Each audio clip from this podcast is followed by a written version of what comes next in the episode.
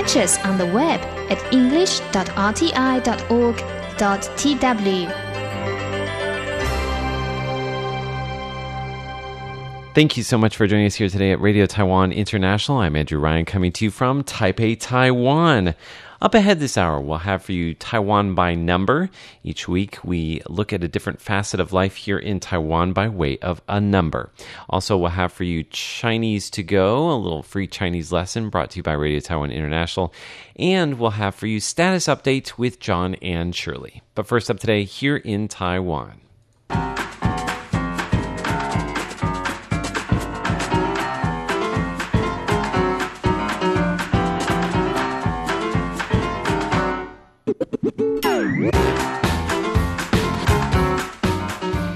Today is Tuesday, July 2nd, and you're listening to Here in Taiwan on Radio Taiwan International.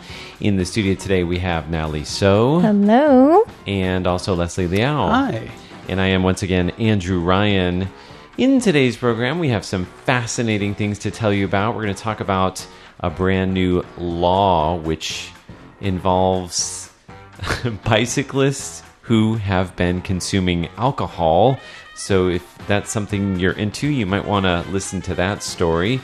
Also, we're going to tell you uh, a little bit about how uh, singers from Taiwan and Hong Kong have joined together to record a song in solidarity with the Hong Kong protesters. Uh, some other things we'll be uh, talking about some drones that need to be jammed and an end to free Wi Fi on the MRT. All that and more today's here in Taiwan. Don't go away.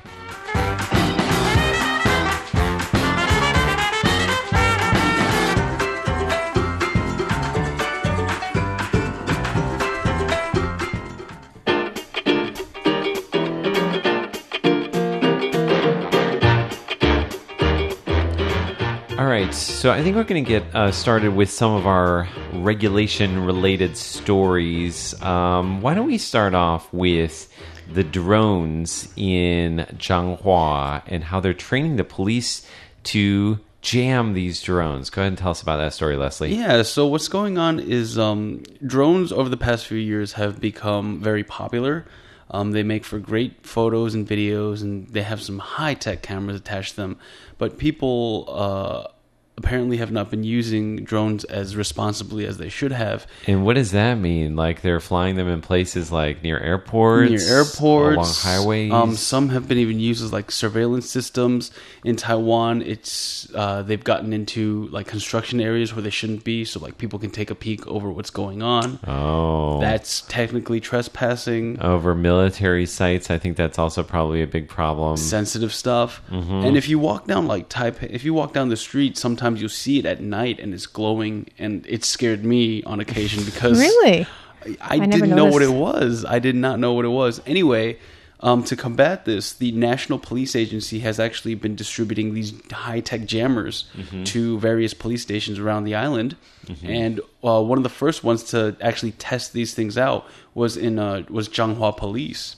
And Oh. yeah, and this drew a crowd because it looked like it was, it was almost like a movie set. So it was like giant cannon looking things. People say it looks like um, a weapon from the Men in Black movies okay. and they had Cool. a demonstration where what would happen is you would just kind of point this jammer at, a, at an active drone, and one of two things would happen: either the drone would automatically uh, descend and Mm-hmm. land on the ground, or it would go back to um, whoever was handling it.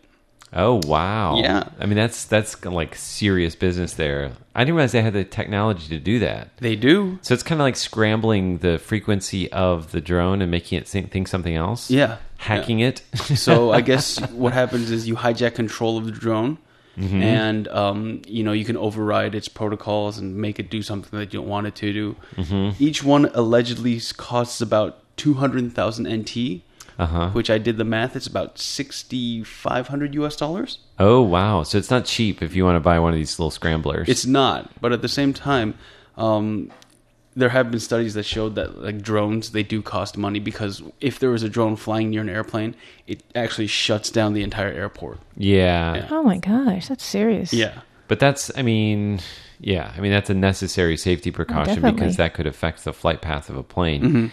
Um, so have you seen these little um, tools that they use to, uh, I guess, to jam the drones? Yeah, You say they look like Men in Black They- type. they they do look like like something out of a sci-fi movie, Mm-hmm. and it's it's it's almost long. It almost kind of does look like a firearm, but it's not. It just Okay. it fires um just a signal, okay. like an infrared signal. It, it- but it's they're, they're large and bulky okay. because I guess the ma- the machines required to kind of jam the dr- drone signals are very very sophisticated. And I thought that was great that you said it would look like something from Men in Black. I, originally, I was uh, picturing one of those little things, like a little pen that you look into and it erases your memory. Yeah, yeah, yeah, yeah. but you're saying it's more like those big, like gun type things the that they chrome use. guns, The you know, chrome they used yeah. to shoot down the alien ships. You'd look good with one of those, uh, Leslie. Maybe we should train you on that. I think so too. I agree. But you'd have to be on the police force in Zhanghua County in central Taiwan in order to, I guess, go for it. They're distributing this island wide. Oh, so wow. Changhua is kind of giving you the preview. So they're like the testing grounds for this um, new technology. Yes. Um, actually, we don't even know if it's new technology. It's definitely new technology for Taiwan, for the police force. uh, for the police force in Taiwan. I'm assuming nobody else is using this. Holy cow! Can you imagine That would that would be anarchy. if this got in the hands of private uh, citizens? Um, but I am glad to know that the police do have these, and they're keeping, um, I guess, areas that need to be drone free, drone free. Otherwise, what else can you do if something like that happens, right? Like you don't know where this drone is coming from. Mm-hmm. The person operating it could be kilometers away, and you have no idea where he is. Like there's only one way to stop it. It'd be cool if they could like train it, if they could jam it to the point where it went back and took a photo of the person who's using the drone. and find it, right? Find her, him. yeah, find that person, send it straight to them, send them a little, um, I guess a little, uh, what do you call it, a uh, a fine in the mail. Reverse traffic tickets. They already do that for like you know high on the highways to regulate speed. Yes, why not for drones? All right, well, we'll, uh, we'll, if you're listening and you're in a position of power, go ahead and do that and let us know if you do. That'd be kind of fun.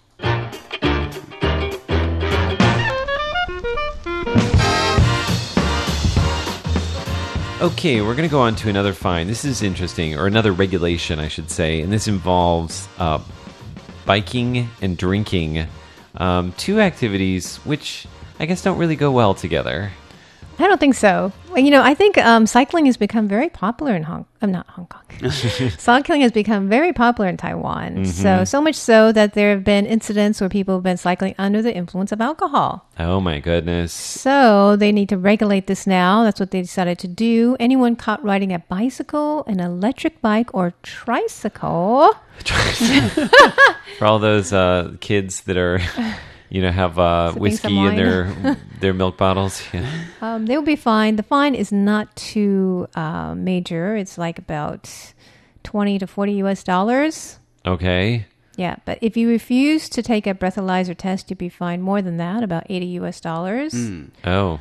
So they've also increased the fines for drivers of cars and uh, motorcyclists. That are drunk.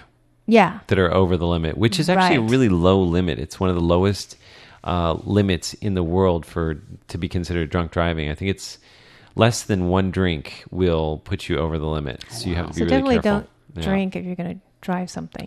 Yes, exactly. And originally that meant a car or scooter, but now it means Even a bicycle. bicycles, tricycles. uh, and these are part of the new regulations that went into force on July 1st of this year, so yesterday.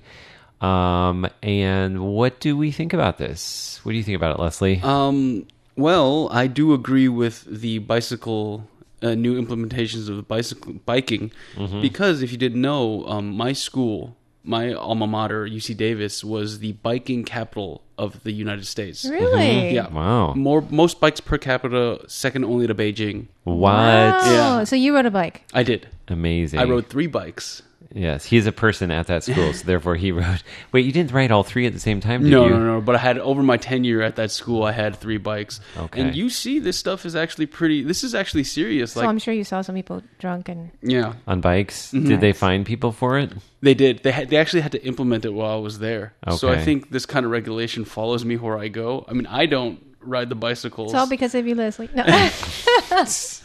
Well, I mean, I think it's interesting because I think originally we probably didn't need that in Taiwan, Mm-hmm. but once you increase your fines for drunk driving, people will come up with other alternatives. then I'll Yes. take a bicycle home. Why not take a free, like a close to free U bike, a public bike here in Taipei? That's dangerous. Though. readily available. Yes, I and think it's it more is. dangerous for the cyclist, right? Because he's more vulnerable. It is, and that's probably why the fines are lower because you're probably the person who's going to be Hurt. paying for it. Um, but it could also create a car accident, and uh, you know it could result in somebody else getting in an accident.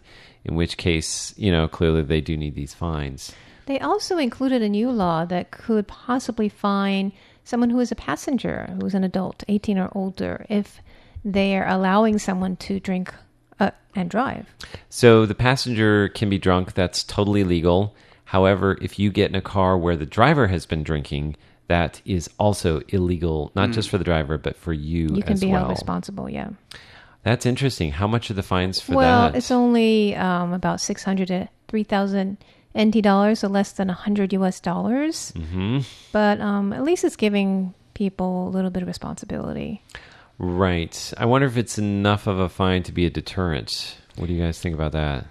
I think so. Um, I think any kind of fine in any situation, like we we do the math in our heads slowly, right? Like at, at any given time for any decision that we make, Mm-hmm. and I think there is a certain accountability for someone accepting a ride from a driver who has been drinking to say, actually, you know what, you've been drinking. Let's rethink this. But actually, I think just I think that peer pressure thing, like you know, the pressure to go along with something and thinking, ah, maybe it'll be fine this time, or maybe you know it won't be a big problem, or they look fine, right? Like I'm, I'd rather save face and not tell the person to not drive, right? There's that. So it's a question of like how, how much of a fine is enough to make somebody actually uh, kind of decide that face is less important. I mean, of course, from from our perspective, I'm assuming you'd agree with me that face is always less important than your safety and the safety of others and fines. Absolutely. So uh, things like this they only need to go awry once Yeah. right before someone gets seriously injured And people always think it's not going to happen to me, right? But uh, that is not the way to think about this kind of thing. So, well, good to see that Taiwan is taking drunk driving seriously, uh, regardless if it's drunk driving or drunk riding.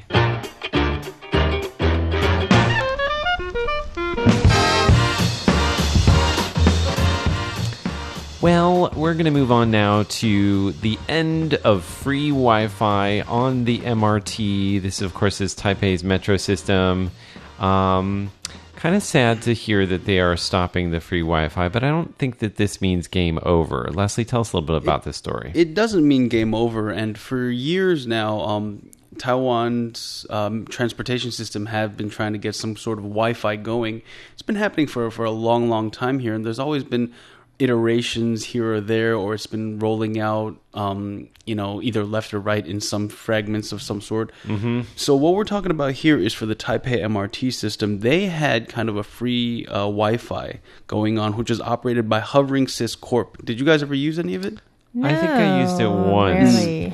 Exactly. So, um, what happened is uh, you would just this you didn't need to log in. All you had to do was just connect and then open up a browser and click an ad And watch the Oh. ad, right? and watch the ad, and it would give you thirty minutes of uh, Wi-Fi access while you're on the MRT. Oh, And uh, yeah, so what happened was uh, they shut out, they shut down the system because they said last year there was a big, um, what was it? A big promotion by the major tele- telecom companies in tai- Taiwan that offered you unlimited 4G data for 499 on your regular cell phone package, which yes, is about that's cheap. less than 20 US dollars. a month. A yeah, month. which is crazy. Yeah. So what this company is saying is because of these deals and because of this dirt cheap uh, 4G, not a lot of people are using uh, the Wi-Fi on the MRT, which is cutting into their their ad revenues, and they won't be able to get as much money, and they can't operate anymore.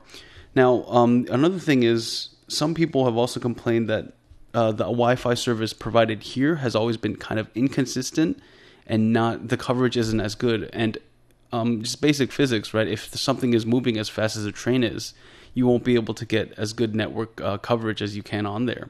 Mm-hmm. So because of that, uh, Hovering Sys says they ha- are stopping um, service, and this came in conjunction with a statement from the Taipei City government as well, because Hovering System, the Taipei City government, and the t- uh, MRT company were in talks, and they were not able to get uh, into an agreement. So Oh. Hovering System is kind of going back. There's one saving grace. Um, Taipei City has its own uh, free Wi-Fi service called TPE Free. Now, in response to what Hovering Sys is doing, uh, 158 new hotspots have been activated for Taipei Free. Really? Yes. Wow. So they are trying to make up for it a little bit. Yeah. You know, I was thinking about this story. It seems like the people that would, um, I guess, lose out the most are people who are maybe foreigners or, or uh, tourists to Taiwan. They don't live in Taiwan, so they're just here on vacation, hoping to get access to some free Wi-Fi. I I really do think that most of the people, you know, who live in Taiwan do have unlimited Wi-Fi at this point. Yes. Um, I actually will admit that I went and got the 4.99 package. So Did did I. either of you? You did as well. I got it for my son. So you, so there you go. There's three um, people who are either us or related to us that have it. Um, so yeah, My my brother, he's in Taiwan uh, temporarily, and they have a lot of prepaid 4G cards as well. Um, also comparatively cheap. We got him 30 days of uh, unlimited internet access for about 1100. that's not bad. Yeah. So that's about like a little over what 30 30 $30? Bucks. That's not bad That's at a all. good deal. So as you can see, like hovering sys is saying, this is cutting into our bottom line. However, there has been analysis done by the NCC that says, well, after that promotion, 4G coverage and 4G usage did, did not rise. Oh, Yeah. so maybe it's not the case. It might not be the case. It might just not be economically viable. Mm-hmm. Well, it's their decision at the end of the day, right? Absolutely.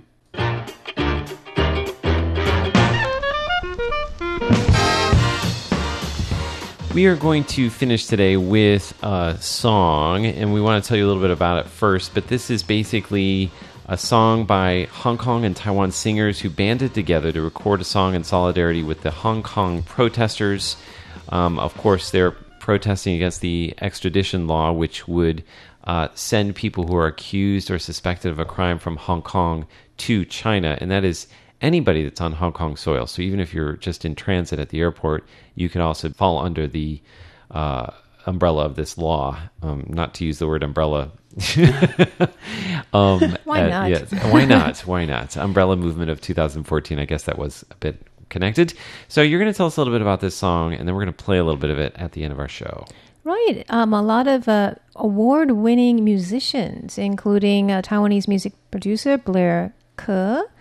And he's won three golds. He's won the Golden Melody Award, the Golden Bell Award, and the Golden Indie Music Award. He said that um, after the first week of protest, they started thinking, what can we do? And then they just thought, well, let's make a song together with some artists in Hong Kong. So quite a few uh, famous musicians got together. The song is called Chun in Chinese, which means support or having one's back. It was released on Friday. They want they knew there was going to be a protest again on July 1st, which- was the 22nd anniversary of the handover of Hong Kong to China. Mm. So they wanted to get it out before then to show solidarity between people in Taiwan and Hong Kong. Interestingly, chung is also the way you say to hold up an umbrella. So chung san, right? Oh, that's right. And the singers include uh, people like Aboriginal singer Banai and also the lead singer of Chairman Band. So that was Pokey Wu, and um, it was written by the Best Songwriter um, Award winner from the Golden Melody Awards, Wu Xiong, and then veteran Hong Kong lyricist Albert Leung. And the lyrics are in Mandarin and Cantonese, kind of a mix. Mm, very cool. And they basically want to send the message that no matter how small every individual is, they all aspire to have their own voices. Alrighty. Well, we are going to close out today's program with a little bit of that song. For Here in Taiwan, I'm Andrew Ryan. I'm Natalie So. And I'm Leslie Liao. Stay tuned, there's much more up ahead on RTI.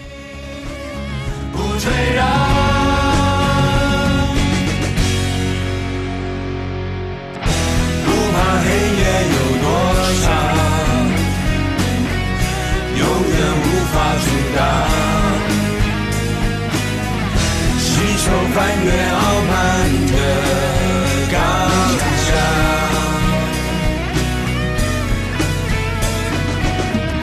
不怕黑夜多冰凉要更勇敢撑起希望一直到天亮。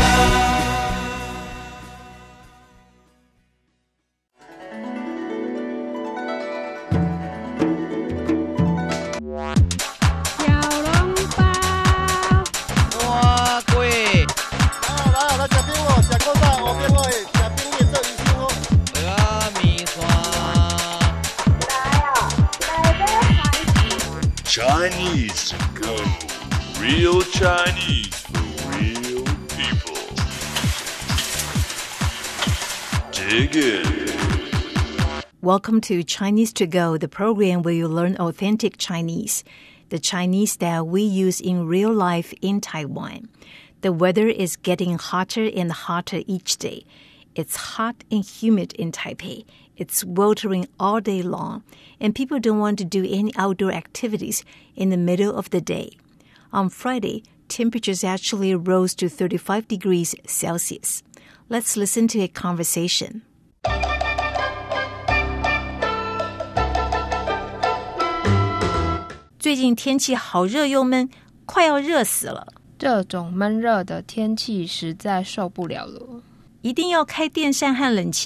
否则根本无法睡觉。台北市好像一个大火炉，每天都是高温，每年夏天都是如此，真希望夏天早点结束。夏天才开始呢，我们还要忍受三个月呢。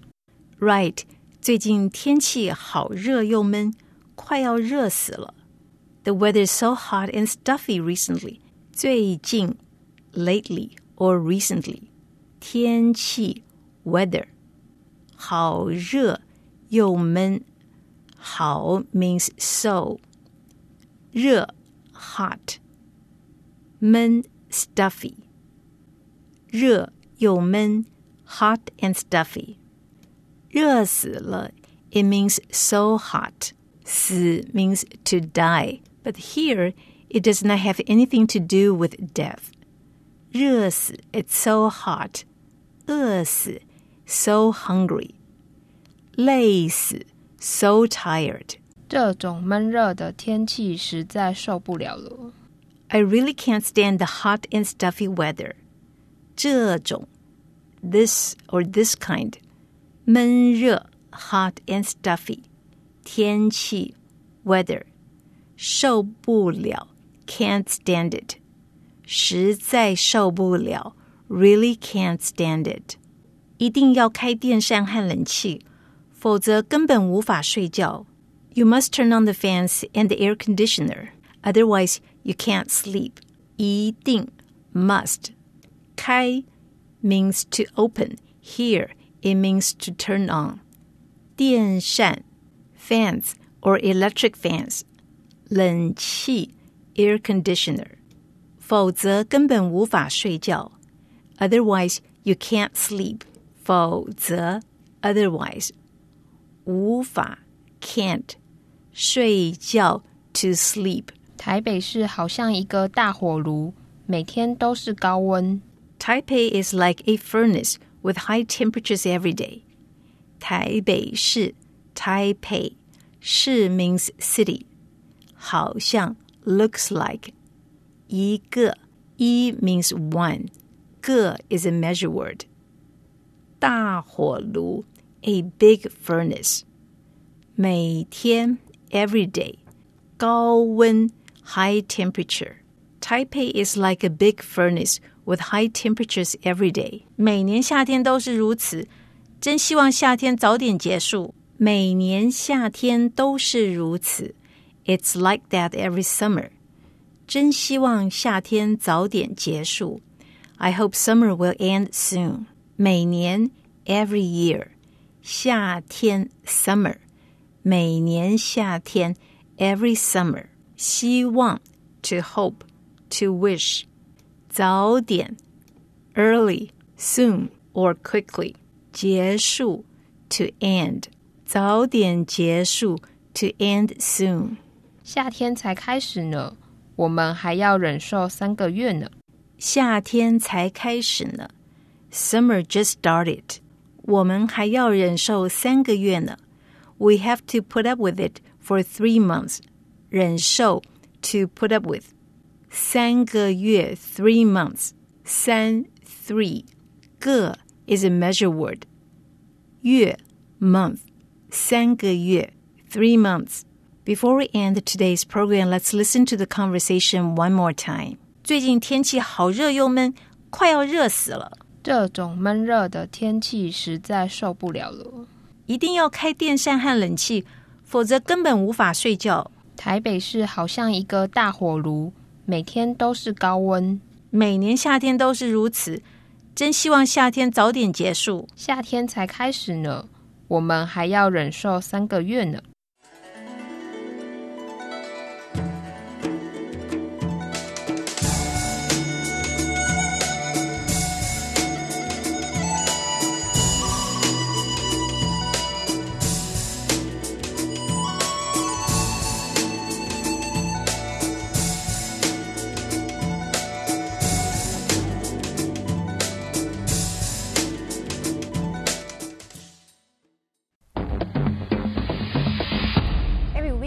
You a facet of Taiwan via a number, and today we're going to talk about waterfalls. Ooh. So, now the plum rains have brought some beautiful waterfalls to Taiwan. Mm. And um, Andrew, I'm going to ask you a question about them. Okay, I'm ready. Do you I think- know how high the highest waterfall is in Taiwan by meters? Oh no! I was afraid you were going to ask me something like that. Take a wild guess. Okay, so I know that Taipei 101 is 509 meters tall. I'm going to say that it's shorter. I'm going to say 300 meters. Okay, we'll find out in this video. Okay. The Heavenly Cloud Valley waterfall in Alishan National Scenic Area becomes a raging torrent during the plum rain season, a real sight to see. More than 1,800 milliliters of rain has accumulated in the area since May. The waterfall reaches a height of 250 meters. Most of the time, mountain hikers watch the waterfall from the bottom. However, a professional photographer recently managed to catch a breathtaking top down view of the waterfall using a drone. Not far from the Heavenly Cloud Valley waterfall is Taiwan's tallest waterfall, Jiaolong Waterfall. It reaches 846 meters. In the summer, it becomes a popular sightseeing spot for nature lovers, making Taiwan's wet season a little more bearable. So that is the Jiaolong waterfall, and actually, um, it dries up in the spring and winter. Wow. But because of the rains, um, it's there again. It's beautiful to see. And you did guess how much it was, how high it was. Let's take a look again All right. at that number. Oh. well, I was way off. Okay, way off. A little off. okay, well, let me tell you about another waterfall. We just saw the tallest one, right? What about the widest one? Okay. The widest one is called Shifen Waterfall, and it's in New Taipei City in Pingxi. Oh, it's it's beautiful. beautiful. Yeah. Look at that. How wide is it? See, Natalie knows I I have no concept for like quiz you. sizes. Um, I'm gonna say an even 300 meters. No.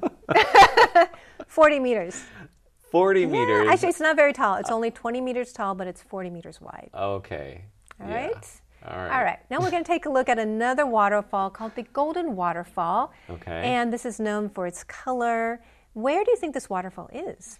Well, I'm gonna say in the mountains of Taiwan. Okay, it's actually in Jinguashi, which is a old copper and gold mining town. Up It's on the near north coast, yeah. Yes, right near the Gold Ecological Park. The gold comes from the heavy metal deposits, and it mixes Ah, with the water. But don't go in there because it's toxic. Oh, Yes. So don't go swim panning. in, in the golden uh, waterfall. Also, you know, a lot of waterfalls um, are surrounded by beautiful pools, and a lot of them are very deep. So if you don't know how to swim, even though it may be very tempting, don't go in the water. Just take Mm. some nice pictures from afar. good. Now we're going to look at one more waterfall, but don't um, show the picture yet. Guess what color it is? It's it's really famous for its color. I'm gonna say it is a purple waterfall. All right, let's take a look at the picture. okay. It's called the Green Waterfall. It's actually um, on private land. It's Mm-hmm. an old farmer, an 80 um, year old man who planted the vines to um, stop erosion. He Okay. didn't do it for looks, but people have been taking so many photographs that last month he told everyone to stop coming to his property because they're ruining his crops. Well, thank you so much. That's today's Taiwan by number. This is Status Update.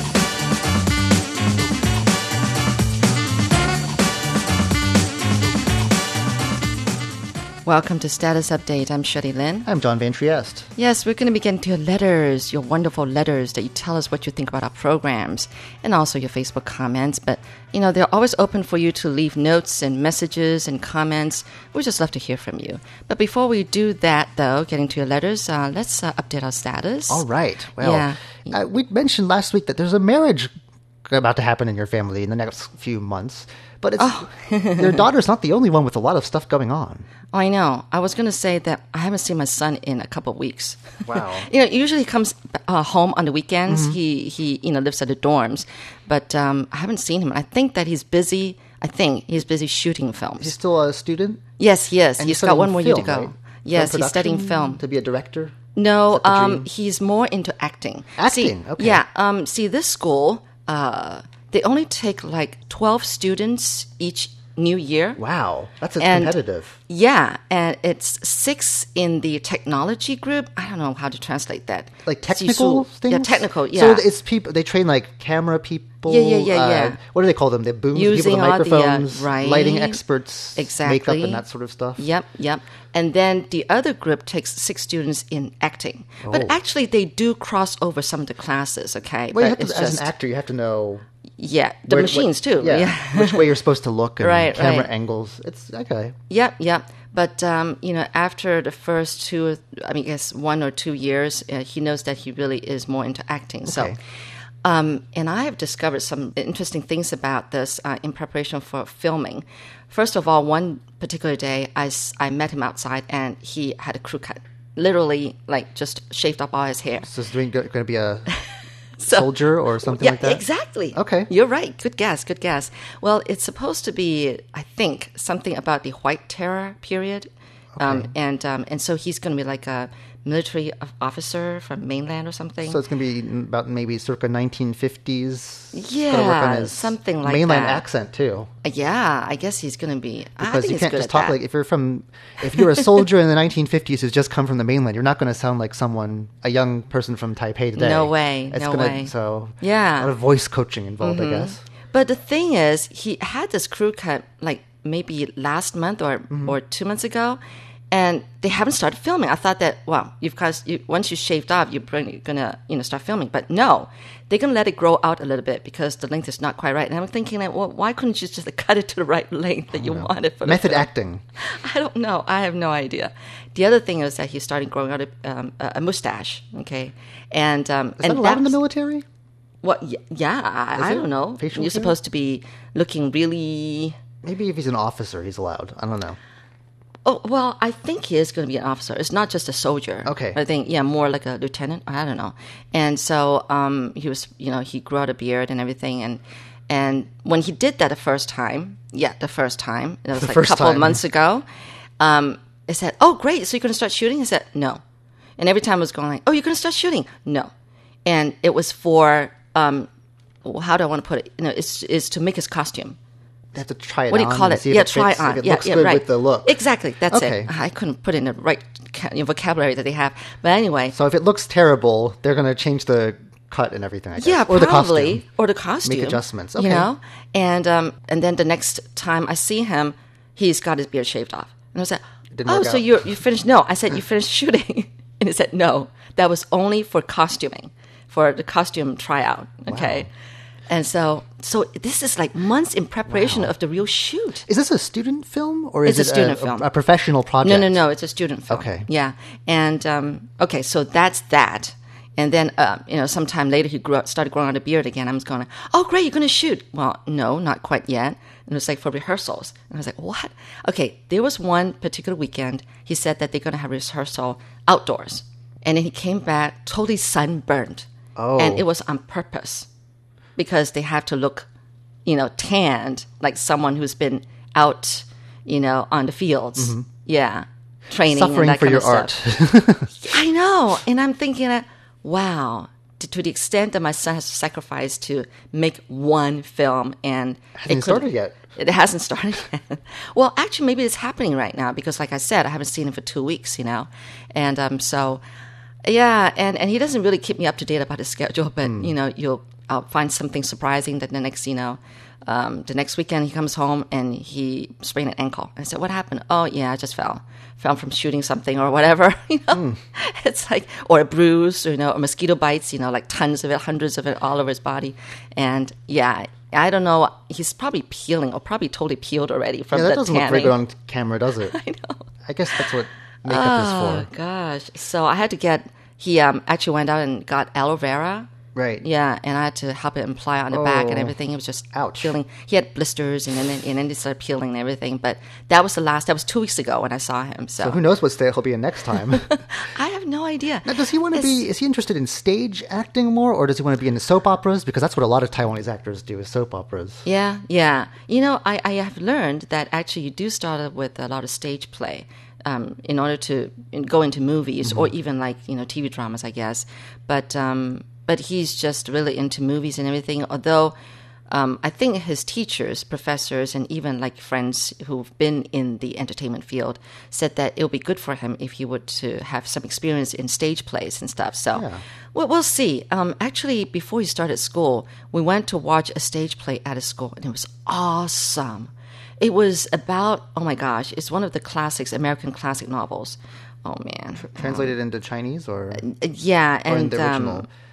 Translate into Chinese. is it like uh, one of those things, like a streetcar named Desire, or something, Something like like that? The Death of a. Salesman, one of those sorts of plays. Yeah, and it's, it was amazing how they really made the costume to you know to the to that period, uh, although a little bit modernized. But anyway, Waiting and- for Godot. yeah, and and then they had the stage in the back of the stage. They had this ramp. It's like a slope going up, Mm-hmm. and they have to assume that the front part of the stage is you know is like uh, what do you call it street level, but then they would actually run and climb all the way up the ramp. It's a tall ramp. I Think of what play that's in. and that's like you know they're on a hill oh, and that that then they, they kind of removed the scene back to on top of the hill something like that amazing that they made that kind of stage Wow. it was just amazing it was a great production does that school have any like notable or famous alums? People Yes. of- stars of stage. I can't name them any off right now, but yes, There I'm are. Okay. yes. So there's good Ang Lee did not graduate from that school, but another acting school um, over in Banqiao. Okay. Yeah, but anyway, so they're kind of on the same level. Well, the one that my son goes to is um, um, is not as old a school as the one that Ang Lee went to, but anyway. But um, yeah, it was just amazing. And then um, I was going to say the other day they had like a film week, and it was like all the graduate graduating students' uh, works. And um, so, you know, they don't take exams. They don't have to write thesis. They do a production as Well, a graduation. I mean, that's the joy of it. Sure, but I mean, look at all the dedication that goes into it. It's not, Oh, yeah, it's not true, any true. easier, I don't think, necessarily. you know, I have to say, I'm very, very impressed. I'm saying that the level is just as up there as any Hollywood movie. I'm serious. Wow. It's like amazing. I'm like so impressed. From the, you know, the, the makeup to the backdrop to the costume. I don't know. It's just amazing. They're, they're, yeah, it really amazes me. So I wish that, you know, Taiwan's um, movie industry can really keep on upgrading and some good, good because we do have good here. stuff. Yeah. Yeah, it hasn't been promoted enough. I think so, Ang Lee is well known, very much. uh, but I think some a lot of local films here uh, yeah, are really top notch. Actually, they should, they should be they deserve to be more widely seen, and not just like art film stuff either. I mean, like re- like popular movies. exactly. Yeah. So anyway, All right. Yeah, all this revelation I got about, you know, acting through my son. anyway, all right. Well, I think it's time to get to our listeners' letters. What do you think? All right. Yeah, and we just so much love to hear from you. Please do write us. Our address is P.O. Box 123-199 Taipei, Taiwan. Our email is rti at rti.org.tw. And you can always leave us a note on Facebook as well. We look forward to reading what you have to say. Yes. And uh, this first letter I have is from Miss Karobi Hazarika of Assam, India. And he says, Dear presenters, um, I had the great pleasure of having received one of your shortwave transmissions on June 22nd. And uh, the time was 0333 UTC. The frequency was 15320 kilohertz. SINPO rating was 43343. She listened to Feast Meets West, and it says here, as a regular listener of your wonderful broadcasts, I would like to tell you that I'm very much enjoying listening to your programs. I heard Feast Meets West today, a program today, and, ver- and was very pleased in listening to that program. In it, you talked about Taiwan's golden diamond pineapple treat. The song Diamond by Wave, which you had played in today's show, was really so sweet. Also, the Disney song, okay, yeah, you had played today was really wonderful. The information about making golden diamond pineapple dish was so delicious. Presentation was really nice. I found today's program more informative and knowledgeable. Well, thank you so much for the details. That was coming to us from Miss Karobi Hazarika of Assam, India. I've got a letter here coming in now from Indonesia. This one comes to us from Waluyo Ibn Dishman. It says, Dear RTI, I was really happy because I received two letters from the RTI English service containing a QSL card. Thanks for it. Two weeks ago, I was hiking to the second highest mountain on Java Island. The height's about 3,428 meters above sea level, and the tracking was difficult enough with a tropical rainforest, a small rock, and a volcanic sand. On the top of the mountain, I took pictures with RTI's flag. Wow, Oh, there's a dare attached to wow. this. Thanks for reporting about fasting Ramadan and Eid Mubarak feast in Taiwan. I really appreciate it because Taiwan is one country with freedom of religion. This is a reception report, which I tuned into at 15320 kilohertz at 1000 to 1100 Jakarta time. Uh, it says here that this is the June 19th broadcast. Uh, the SINPO was three across the board, so could be better, but not terrible.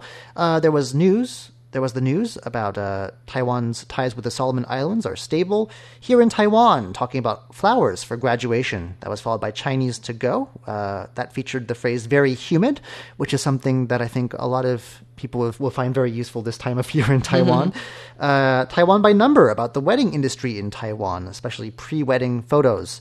Status update talking about the Ramadan feast in Indonesia and Southeast Asia, and reading letters from listeners from Malaysia, the UAE, etc. On June 21st, SINPO again threes across the board. There was the news about Taiwan visiting the DPP here in Taiwan. That was about an AI, AI garden in Taiwan and gender equality. Then Lights Camera Asia about a TV show in Hong Kong. The June 22nd broadcast was 23333, so a little bit worse than before. Uh, there was the news about U.S. China tensions not rooted in the Taiwan issue, then the week in a minute about Hong Kong protesters against the extradition law. Finally, uh, there's a note here about our June 23rd broadcast, where Sinpo was again three across the board. There was real Chinese about, about last week Hong Kong and protests, so very timely vocabulary there. And Curious John about uh, Taijiang National Park in Tainan. Thanks for your attention. See you in another email. And that comes to us once again from Waluyo Ibn Dishman of Indonesia. Okay, we move now to USA. This is coming from Brian Newell of Logansport, Indiana. Um, it says, oh, it's, it's actually written to Carlson, uh, one of our hosts uh, here, Carlson Wong. And it says here, Dear Carlson, that was an interesting take on jade bells and bamboo pipes. June 19th, 2019. You played the music of open string band, combining instruments of East and West in a style that was like jazz with a classic feel. This is just the right style of music to play for background in my library. I sent them an email and plan to buy a CD or recording. Oh, good for you. So that was coming to us from Brian Newell of Logansport, Indiana, USA.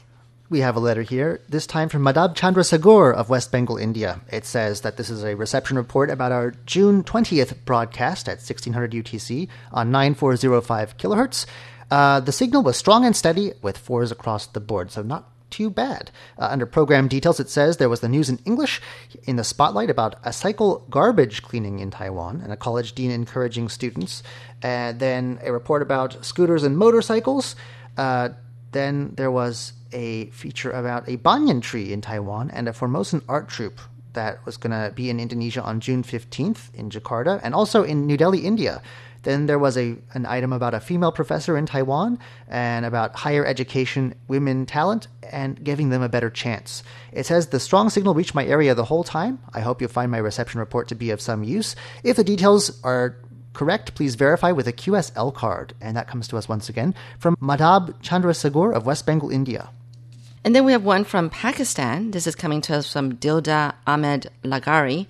And uh, he says to RTI English Service, your broadcast has been heard uh, with audio recording sent to you. Oh, thank you, but you needn't do that. And it says that I hope you'll definitely send me a QSL card. Yes, thank you. With your reception report, we will send you one. Um, he listened on June 21st and uh, from 1600 to 1630 UTC at 9405 kilohertz. He used a receiver model that's Kaito KA108, and the location was Dadu Sindh, Pakistan.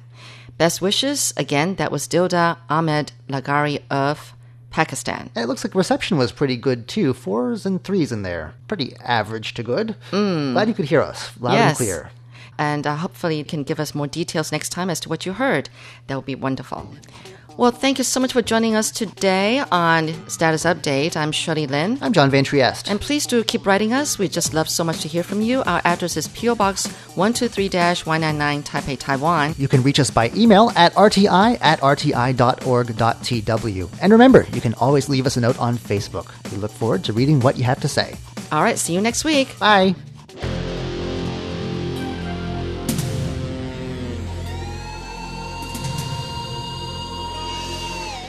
The song that's playing now is called 快乐是神仙 Happy as a Fairy by 赵传。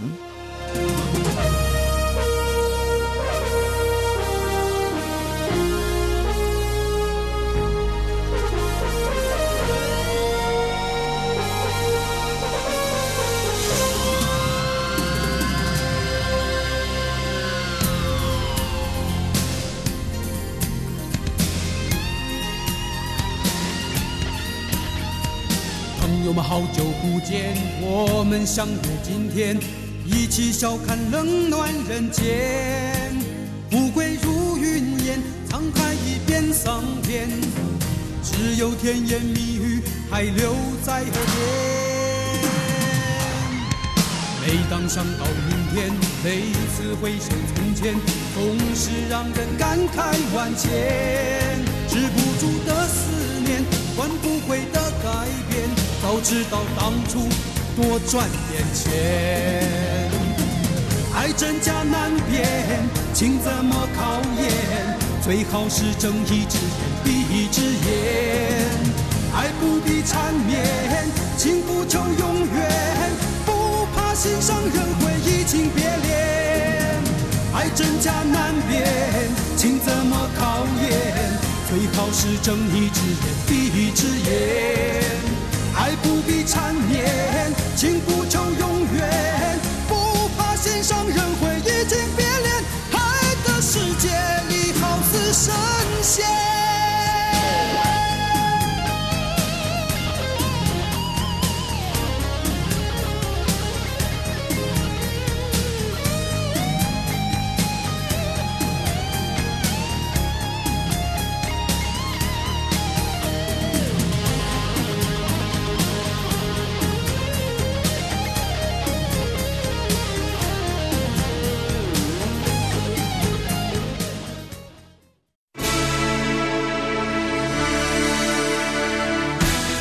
Thank you for listening to Radio Taiwan International, broadcasting from Taipei, Taiwan.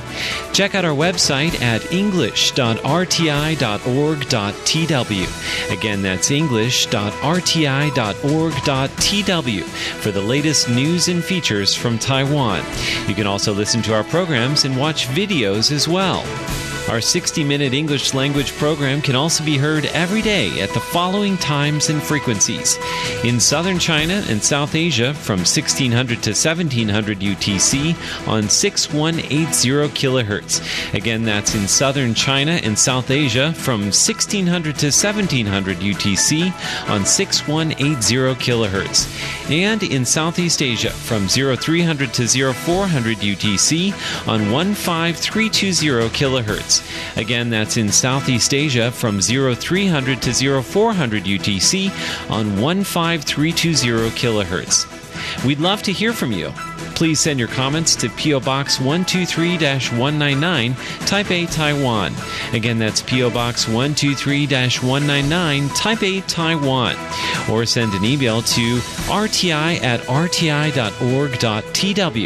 Again, that's rti at rti.org.tw. Also, visit us on Facebook. The address is fb.me forward slash Radio Taiwan International. Once again, on Facebook, we're located at fb.me forward slash Radio Taiwan International for videos, photos, and news of interest from Taiwan. Thank you once again for listening to Radio Taiwan International.